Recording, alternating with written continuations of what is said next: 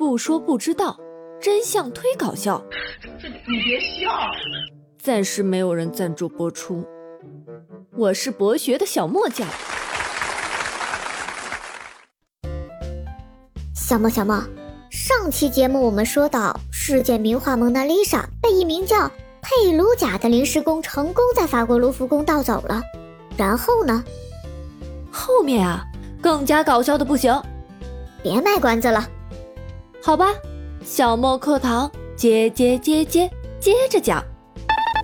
在卢浮宫报警失窃的第二天早上，欧洲各大报纸的头版头条纷纷登出了卢浮宫被偷了一幅蒙娜丽莎的新闻。在当时，报纸几乎是唯一媒体。新闻爆出后，即便是对艺术一窍不通的普通人，看了这个报道后，也知道卢浮宫有一幅名画叫做《蒙娜丽莎》。在一夜之间，这幅画的知名度疯狂的飙升，风头盖过了世界上任何一件艺术品。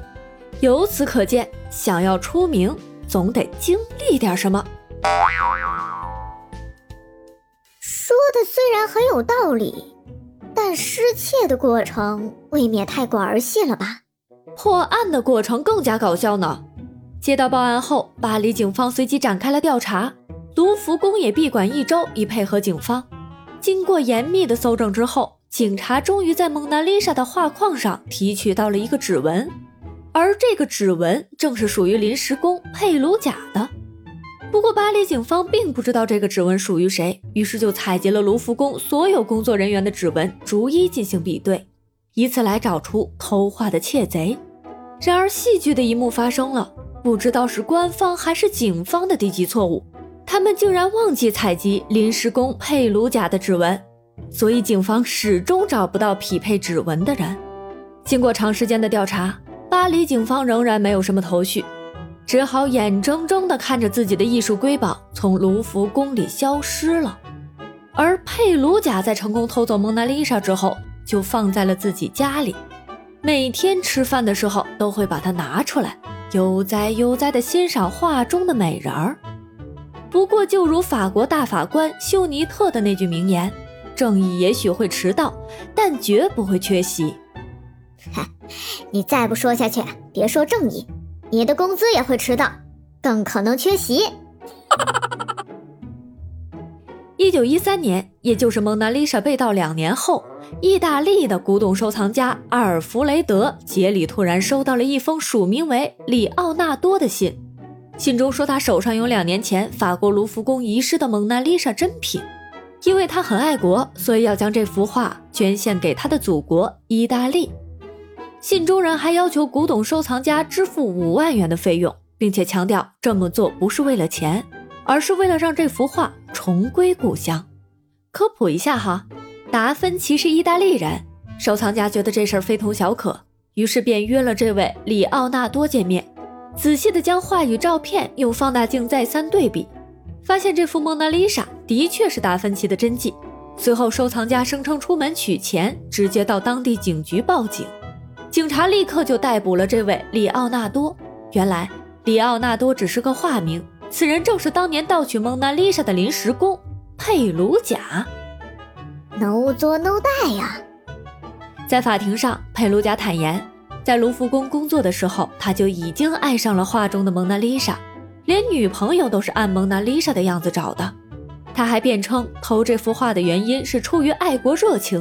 一定要将这幅拿破仑掠夺的名画归还意大利，不能让他留在法国。旁听的意大利民众听到佩鲁贾如此慷慨激昂的辩护，全场都沸腾了起来，对他的说辞表示了赞同。消息传出去之后，全意大利都把他视为了民族英雄。嗯，更蠢的还在后头。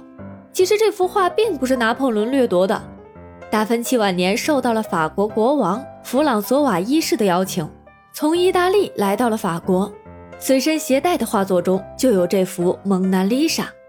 达芬奇在法国去世后，法国国王弗朗索瓦一世就买下了他所有的画作，后来这幅画就被挂在了卢浮宫。